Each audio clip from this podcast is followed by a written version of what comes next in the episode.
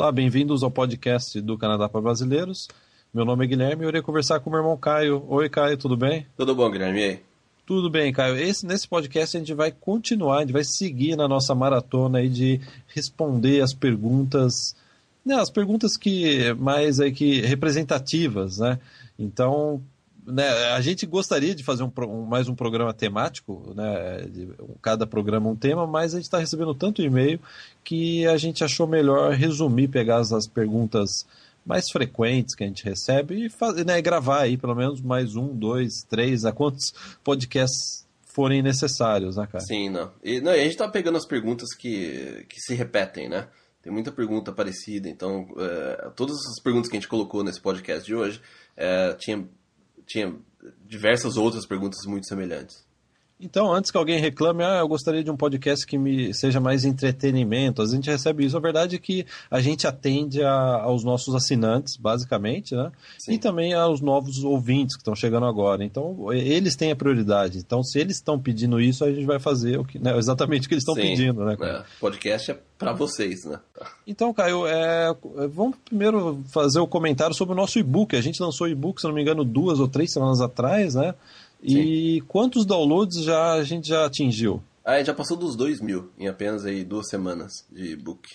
Então, para quem não sabe do que a gente está falando, vá na capa do canadaprobrasileiros.com e acesse. Do lado direito tem, você pode fazer o download do e-book, é o nosso primeiro livro que a gente lançou no mês passado.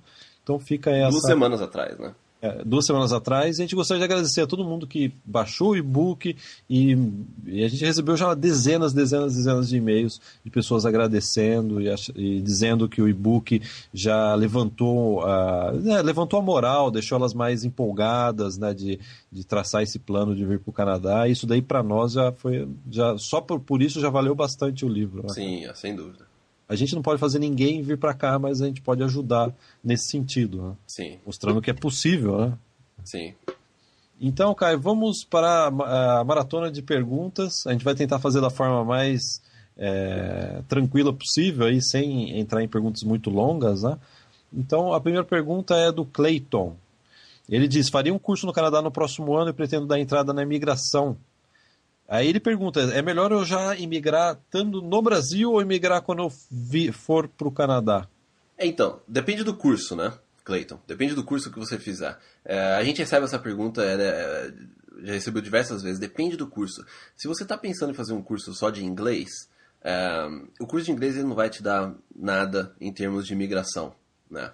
Então você, você pode dar entrada no seu pedido estando no Brasil ou no Canadá e tanto faz, não vai fazer, né, não vai fazer diferença nenhuma. A única diferença é que você vai fazer o inglês, você pode né, é, ter uma pontuação melhor no IELTS, né, a gente não sabe como é que é o seu nível de inglês.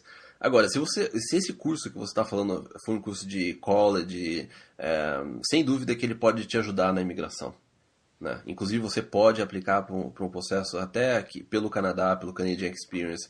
Então, depende muito do curso que você fizer.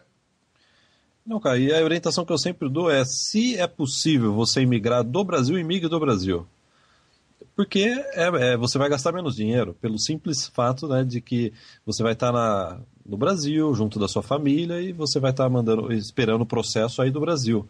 Sim. Eu, né, eu tô dizendo isso porque eu vim para o Canadá e decidi migrar, que eu cheguei aqui e mandei meu processo para o Brasil, e realmente foi assim, né, um, é, realmente não é o que eu, apesar de ter dado certo, eu tenho que concluir, né, que é mais fácil você estar tá tranquilo aí no Brasil, se é possível, né, você emigrar através do, do processo trabalhador qualificado federal, que vai entrar, inclusive, né, daqui começar um a aceitar é, daqui um mês. Exatamente um mês. Exatamente daqui um mês a gente vai ter a volta do processo federal.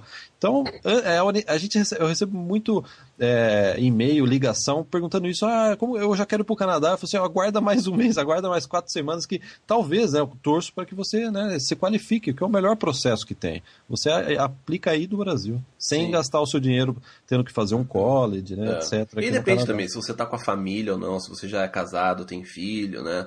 É, ou se você é solteiro, então é, depende. Se você é solteiro é bem mais fácil você vir, né, com, e, e tentar é, outras formas. Agora, se você já já tem uma família, tem filhos, aí já eu acho que né, precisa pensar um pouco mais nessa, na, na questão de custo, né, no risco que for tomar.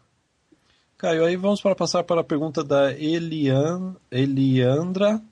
E ela diz que sou casada, tenho um filho de 9 anos, parabéns pelo filho. E se for estudar, é, ela pretende vir estudar inglês, depois fazer um college. E ir renovando, ela diz, né? Ir renovando o visto é, vir com o filho, né, durante esse período de inglês barra college, né, vir com o filho e depois trazer o marido. O marido dela tem 46 anos.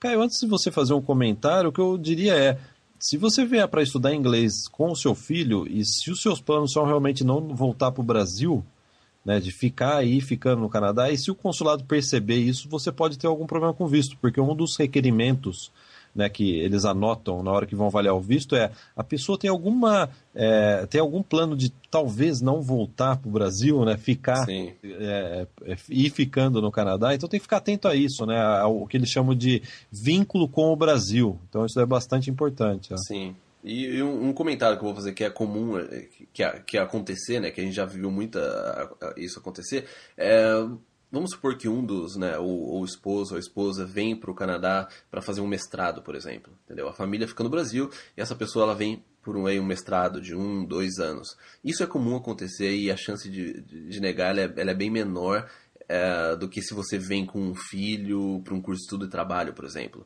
entendeu? É, então, se você vem para um curso de mestrado, doutorado, sua família está no Brasil, ou seja, você tem um vínculo bom com o Brasil que te faça voltar entendeu? Mesmo que no futuro você pode ter a intenção de, de migrar, mas isso é um vínculo, você tendo um filho, um marido é, no Brasil. Isso é, é normal acontecer que as pessoas, é, um, um dos dois, eles vão fazer algum tipo de mestrado, doutorado no exterior.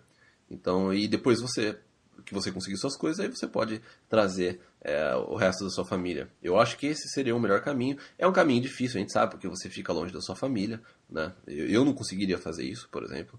Mas, mas eu acho que é uma forma que dá menos chance aí para um, um visto negado. Legal, cara. Então vamos passar para a pergunta do Fábio. Ele diz: Eu e minha esposa estamos no processo de imigração da província de Quebec. Quer dizer, eles já mandaram o pedido para a província de Quebec. Aí ele diz: porém está bastante demorado. Já se passaram 16 meses e até agora não fizemos a entrevista. Para processo de imigração, 16 meses não é demorado, hein, cara? o meu demorou 36 meses, Fábio. Você ainda está no começo ainda. É. então, eu, eu entendo perfeitamente, Fábio. Você está né, ansioso, né, esperando, é, 16 meses. É normal isso. Eu passei por isso, dá aquela vontade, é quer saber, né, então, né, paciência, né, não, não vou conseguir migrar. Passa um monte de, de coisa pela cabeça, né? Mas você disse que está esperando, entre aspas, né, só 16 meses. É por causa do Quebec, né? Que essa parte da entrevista é mais rápida, não é? Não demoraria 36 sim, sim. meses, né? Mas. E a, a, verdade é que a gente não sabe como é que eles estão lidando né, com esse processo, né? Porque tudo deu uma. aí nesses últimos meses, últimos seis meses. Tá, tá o, a, a imigração canadense está passando por diversas alterações. Então a gente não sabe como é que eles estão lidando com esses processos que estão aí já em andamento. Né? Você pode ser tanto chamado daqui uma semana como daqui a uns meses. Né? Então, é, né, e o que ele falou, não sei se você chegou a terminar de ler o e-mail dele, Guilherme, mas ele falou que ele, des... ele quer vir para o Canadá já é, e pedir demissão do, do emprego dele no Brasil, mas já vir para o Canadá e esperar daqui, né? Eu, é, sim, acho. sim. Eu iria comentar que eu acho que é importante primeiro comentar sobre essa né, a timeline do processo dele, né, de sim. seis meses, que é totalmente normal, né? É. E assim, ele tá ele já nesse, né, nesse desespero aí de não ter notícias, ele já quer saber, então eu já vou para Quebec como estudante, né? É. Fábio, eu, assim, é difícil a gente dar conselho, né? Mas eu se eu fosse dar um conselho para você, eu falaria assim, ó, é, pensa duas vezes, né? Vê bem isso, realmente é o que você vai fazer. De repente você recebe aí, talvez a gente está gravando esse podcast e o Fábio está recebendo já alguma Sim. notificação. Então eu não tomaria nenhuma atitude dessa, cara. É, é de vir é, pra cá. É, depende, é, é, assim, não tem nada de errado em você né, fazer isso. Não tem problema nenhum. Mas é um você... gasto extra com o dinheiro, né? É, exatamente. Você, mas aí é, é, é, vai de cada um, né? Medir aí os riscos, né? Que, que vai correr. Então, se você real, quer realmente, vamos supor que você fala assim, ó, não tem como, eu quero ir pro Canadá, é, antes eu não aguento mais esperar é, até o final do processo. Eu viria para um college ou um mestrado. Agora, por que, que eu faria isso? Porque automaticamente isso aí vai ser um plano B. vamos supor, lógico que a gente não quer, a gente quer que você seja aprovado tal no, no, no, processo de Quebec, mas vamos supor que alguma coisa dá errada e eles encrencam com alguma coisa e você tem esse visto negado. Se você já está no Canadá num college ou um mestrado, esse seu plano B ele já está em andamento e você já pode aplicar é, para um outro processo porque você está no Canadá fazendo um college ou um mestrado. Então, se eu fosse você, eu não viria para um curso simples de inglês, eu viria com alguma coisa aí que poderia levar aí um para você implementar um plano B caso alguma coisa desse errado. Ô, Caio, eu não sei se a gente está ajudando o Fábio, porque eu sou anjinho tocando uma harpa de um lado do Fábio, dizendo aguarde, tenha paciência, e você é o diabinho do outro falando assim, ah, vai, quer saber, vai pro Canadá. Nossa, é um modo agressivo, né? Você está propondo um modo agressivo, eu estou propondo um modo conservador, né? É, não, é, mas é, é o, o, o, que eu, né, o que eu comentei sobre o, esse, o, o modo mais né, é arriscado é que se você fizer, faça de uma forma que, que você automaticamente está criando um plano B. Entendeu? Sim, então Porque, seria vir para um, já para uma faculdade, né? É, um mestrado, eu não sei quais são aí, né, não sei se ele já é formado, é, provavelmente já deve ser formado tudo, né? Mas eu não sei quais são é, a formação acadêmica dele. Mas eu viria para uma coisa que já tivesse iniciando aí um, um, plano B, caso desse alguma coisa errada no processo de Quebec. Eu não simplesmente viria com visto de turista ou um curso de francês, por exemplo. Já que você vai correr o risco, corra o risco mas de uma forma que você aí está criando uma outra oportunidade. Perfeito. Então, Fábio, a gente está torcendo aí para que você Sim. receba logo a, a, notícia, né, a, notícia do consulado. Agora, o outro e-mail é do Victor Menezes, ele é assinante nosso, ele é de Recife, ele colocou aqui, e, e ele tem uma dúvida sobre o, o, vídeo que você fez sobre o Canadian Experience.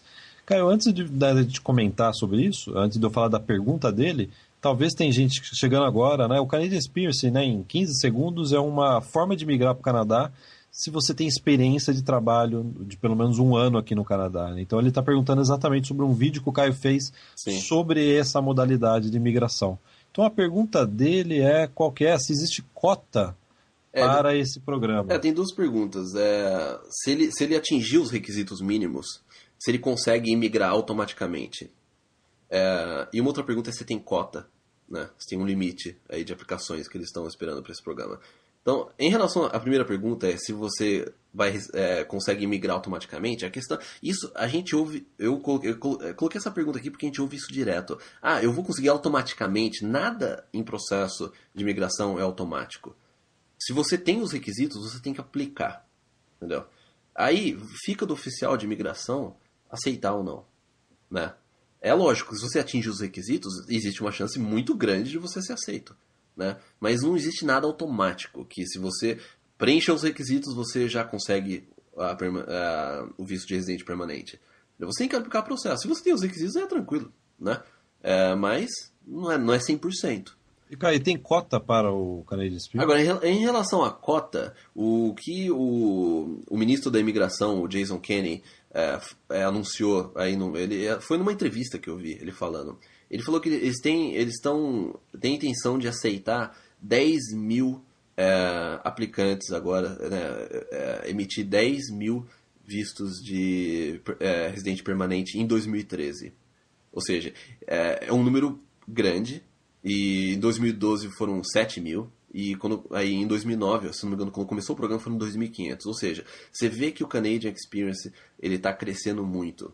E se a gente analisar como a imigração foi nesses últimos anos, é, a gente tem que analisar qual é a tendência aí, né? A gente já sabe que o Canadá ele está querendo o, é, o que ele quer é o tipo de perfil da pessoa que migra pelo Canadian Experience. Então a gente acha que os números eles vão crescer ainda mais nos próximos anos.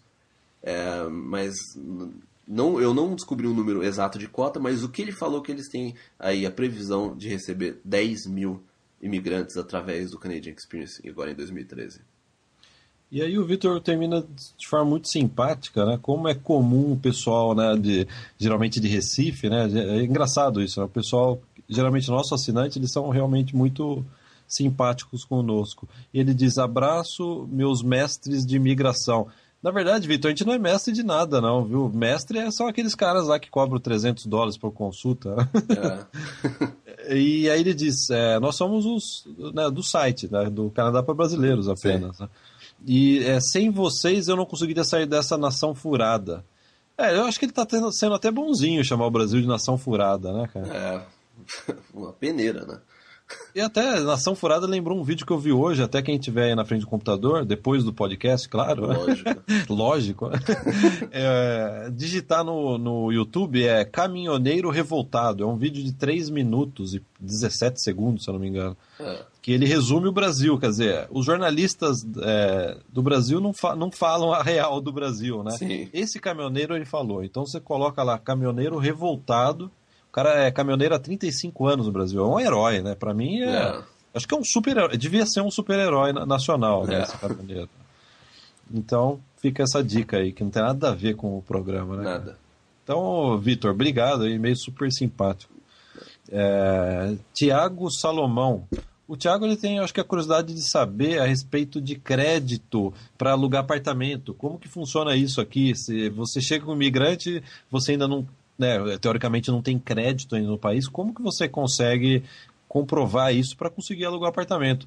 Tiago, antes do Caio ter seus comentários, a verdade é que aqui é muito mais fácil de você fazer o aluguel de apartamento. Eu lembro quando eu morava em São Paulo, eu, quando, eu, eu- quando eu comecei a morar, até gaguejei, que é uma época que eu nem tenho muita né, lembrança muito agradável. Né? Eu tive que alugar um apartamento em São Paulo. Eu lembro que eu tinha que arrumar três pessoas para assinar, testemunho. Parece assim que era um processo, era um processo judicial o negócio. Né?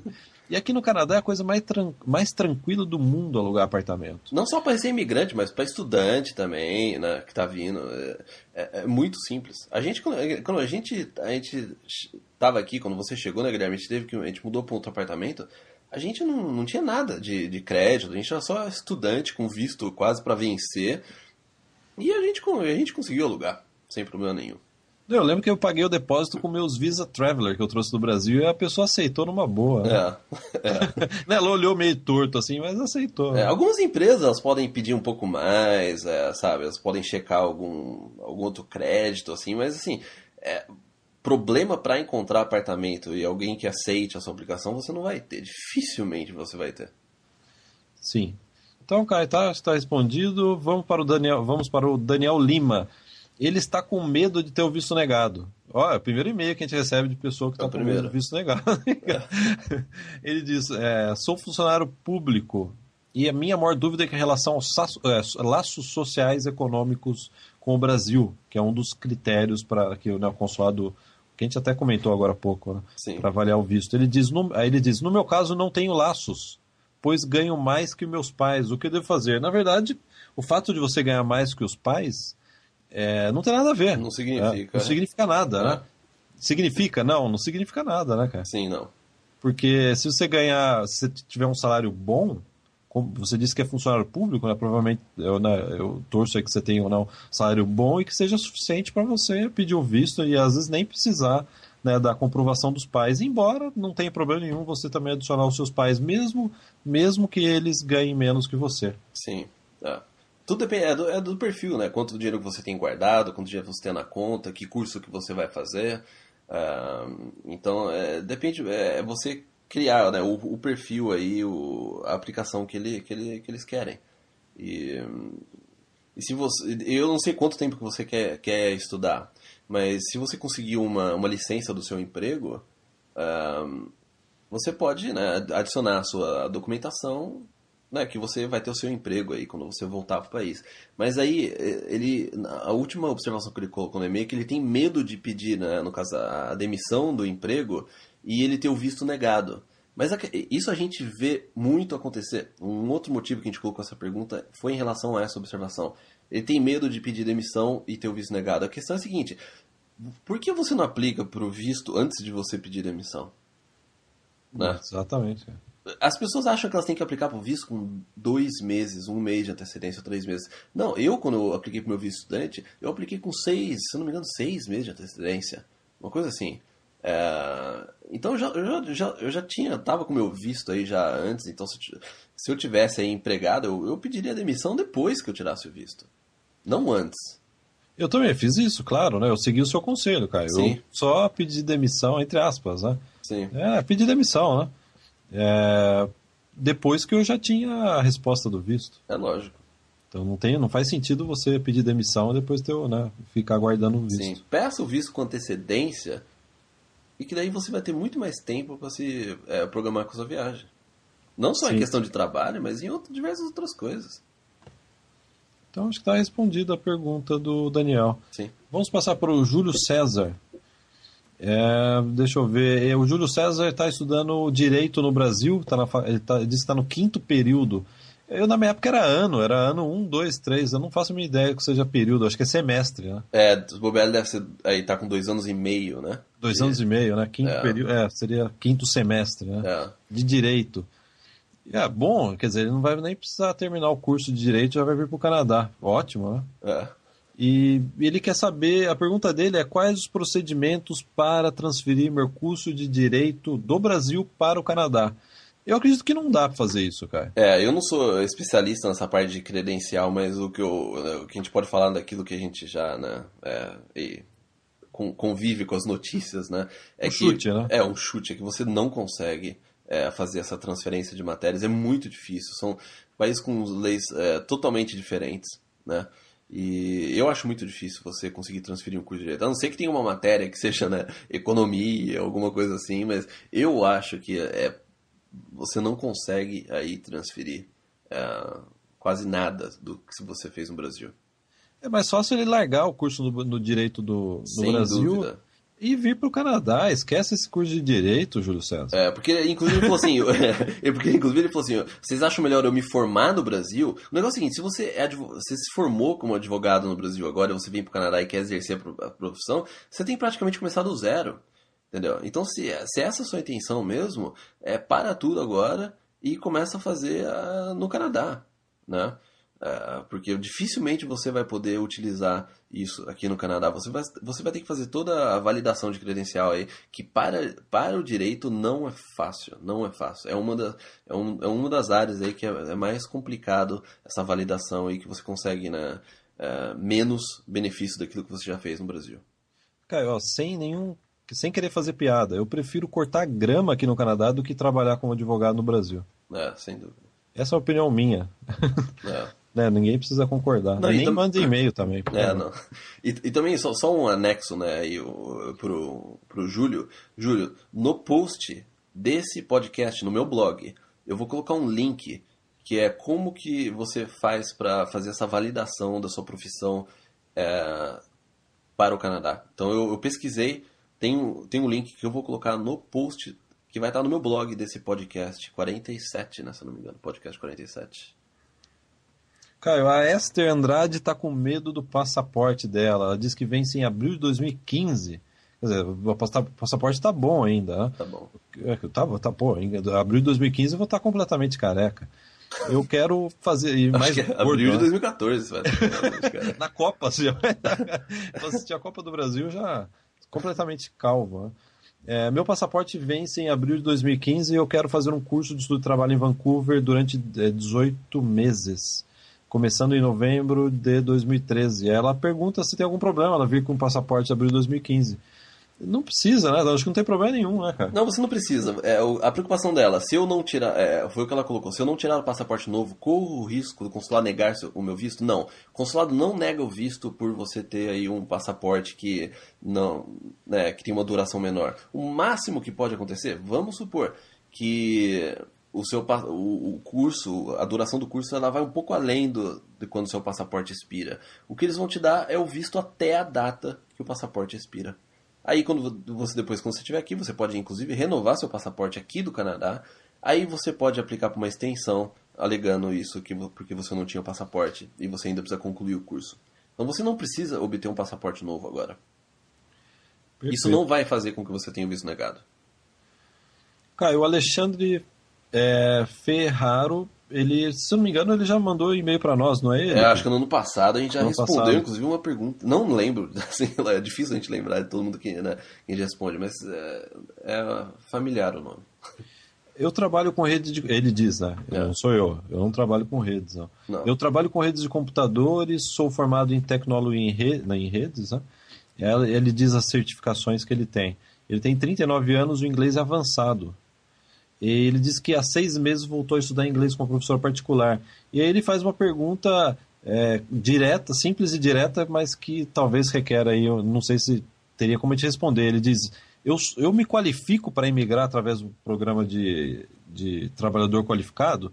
A primeira coisa, o, o, o, programa ainda não voltou. Ele vai voltar daqui a um mês. E a é. gente não recebeu ainda os, o final, né? O, o quais são as, uh, os requerimentos para o programa. Que então, vai ser agora, vai sair agora em abril, né? É, sem dúvida. A gente está aguardando aí. Eu, todo dia eu entro no site da imigração, viu, Alexandre? E até eu recomendo, se você quiser ficar atento a isso também, vai no site da imigração, entra todo dia lá, porque a, tá, a gente está aí muito próximo de, de receber essas informações de quais serão mesmo, né, em detalhes, os, os requerimentos para aceitar novos candidatos. Sim. Eu espero realmente, você tem um, pelo jeito você tem um perfil muito bom, né? Talvez você vai perder um pouco, talvez não, você vai perder alguns pontinhos aí na idade, né? Por já ter 39 anos, é. mas se seu inglês avançado, se você tem uma formação é, que eles aceitem é, e você tem experiência de trabalho, eu, talvez, né, talvez você Sim. se qualifique, mas não tem como te responder baseado só nessas né, informações que você descreveu aqui. Sim. Não, e Alexandre, você, eu, eu, se você é o Alexandre que eu acho, é, você acompanha o nosso trabalho, você, acho que viu que eu coloquei no meu blog essa semana agora que passou um, um, um artigo sobre o processo federal, que é, o título é Prepare-se, o processo federal vem aí, é, está chegando, uma coisa assim, e o que eu falei no, no, naquele, o que eu coloquei no post é que as, o, que, é, o que, que a gente está prevendo é que a cota do processo federal vai se acabar muito rápido. Entendeu? Então, se você falou que tem inglês avançado, é, já faça o IELTS, porque você vai precisar mandar a sua aplicação o quanto antes. Né? E outra, é, você tem 39 anos, a nota máxima do processo federal vai ser para quem tem 35 anos. A partir disso, vai caindo um ponto por ano, ou seja, você vai perder quatro pontos na questão da idade uh, você vai ter que repor esses quatro pontos de alguma forma. A única, uh, um, um dos únicos meios aí que eu vejo é que você tem uma nota máxima aí ou muito próximo aí do realmente avançado no IELTS. Então, se eu fosse você agora, eu prestaria um IELTS para saber qual que seria a sua pontuação. E eu não sei se ele é assinante da nossa área VIP, na nossa área VIP tem um guia sobre como iniciar o seu estudo para o IELTS. Sim. E, Caio, aí uma pergunta bem direta, simples, direta da Fagni. Ela diz: qual é o inglês que é falado no Canadá? É o inglês americano ou britânico? Caio, antes de você comentar, o que eu diria é: esse negócio de inglês canadense, inglês americano, inglês canadense só existe no Microsoft Word, cara. É. é, que sem selecionar qual que é inglês, né? É o único lugar que eu já vi inglês canadense foi no programa de editor de texto. É. É, não, a questão, o, o, inglês do Canadá, assim, eu acho que as pessoas lembram muito a questão né, do sotaque do britânico. É, ele é mais americanizado, sim.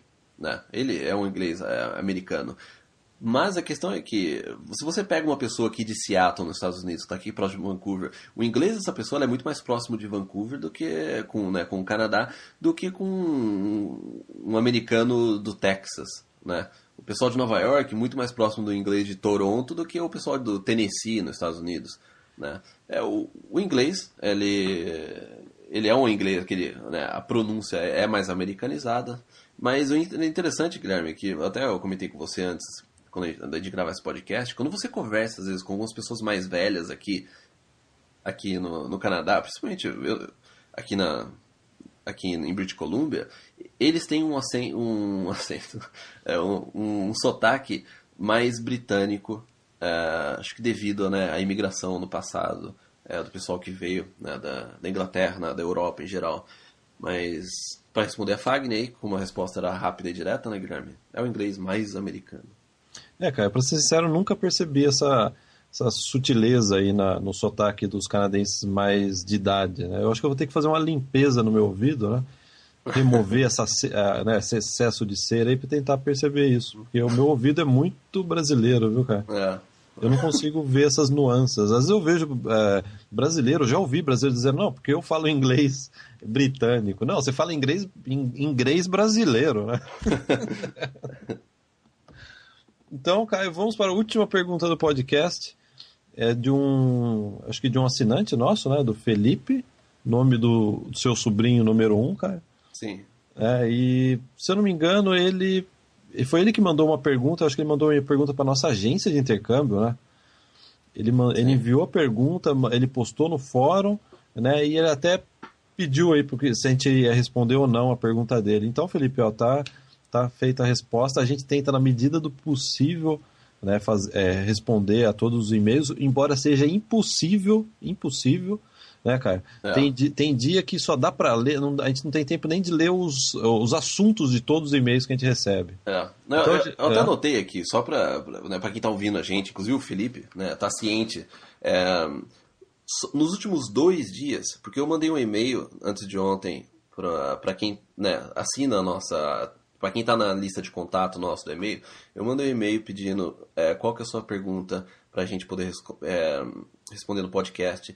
E também a gente tem recebido muita pergunta por e-mail. Nas, nas últimas 48 horas, a gente recebeu 700 perguntas por e-mail. Entendeu? Então, realmente, a gente está né, está mais fazendo 700, o máximo. Nossa, é, é, então, Felipe, estava computando sorte. aqui, deu mais de 700 perguntas. É, então, quem passou, inclusive, quem passou a, a, pergunta foi a nossa mãe, que trabalha mais na área da na nossa empresa, na, na nossa agência online, né? Ela disse que ele mandou para lá e ela mandou de volta para a gente aqui, né?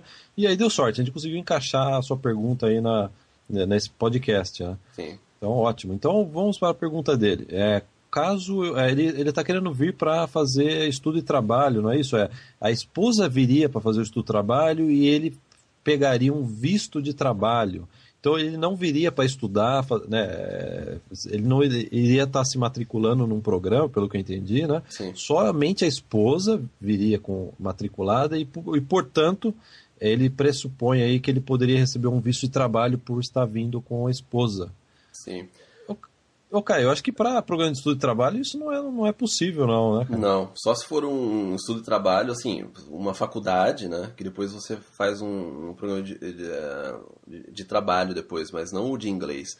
O, o visto para esposa, eu tenho, assim, 99,9% é, cento de certeza que é, ele não se qualifica para, o, para quem vem fazer aí o inglês, mesmo que seja um curso de estudo de trabalho.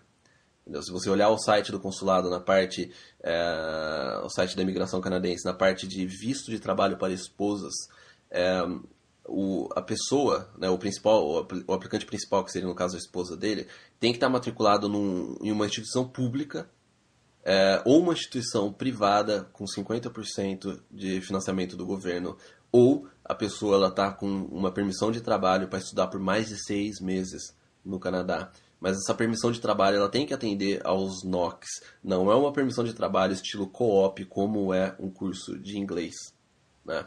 Então é, é, é importante ficar atento isso, as regras desse visto é, de trabalho, nessa permissão de trabalho para o esposo ou esposa. Não é qualquer visto que você pode aplicar. Então talvez seria bom o Felipe dar uma rever esse início de, de planejamento dele, né, cara? Sim, sim. É. Eu... Talvez seria melhor ele também vir com o estudo de trabalho, ou eles já virem para fazer uma, uma pós-graduação, por exemplo, a esposa, ou ele fazer Sim. a pós-graduação, né? Sim. Talvez rever esse, isso é. daí, né? Cara? E, Felipe, eu vou colocar neste, no post, no meu blog desse podcast, um link para essa página que eu falei para você da, do, da permissão de trabalho para o, o acompanhante. Então, checa o meu blog que esse link vai estar lá. Perfeito, cara. Então a gente já está encerrando esse podcast. Eu gostaria de é, fazer um comentário a respeito de intercâmbio. Né? Todo mundo sabe né, que a gente tem uma agência online de intercâmbio né, desde 2006 que é um dos serviços do Canadá para brasileiros, né? E a gente tem recebido muito perguntas do tipo: qual é a segurança que eu tenho de comprar com vocês, né? É, é uma pergunta comum que a gente ainda recebe. Né? Faz aí desde o começo a gente recebe essas perguntas, né?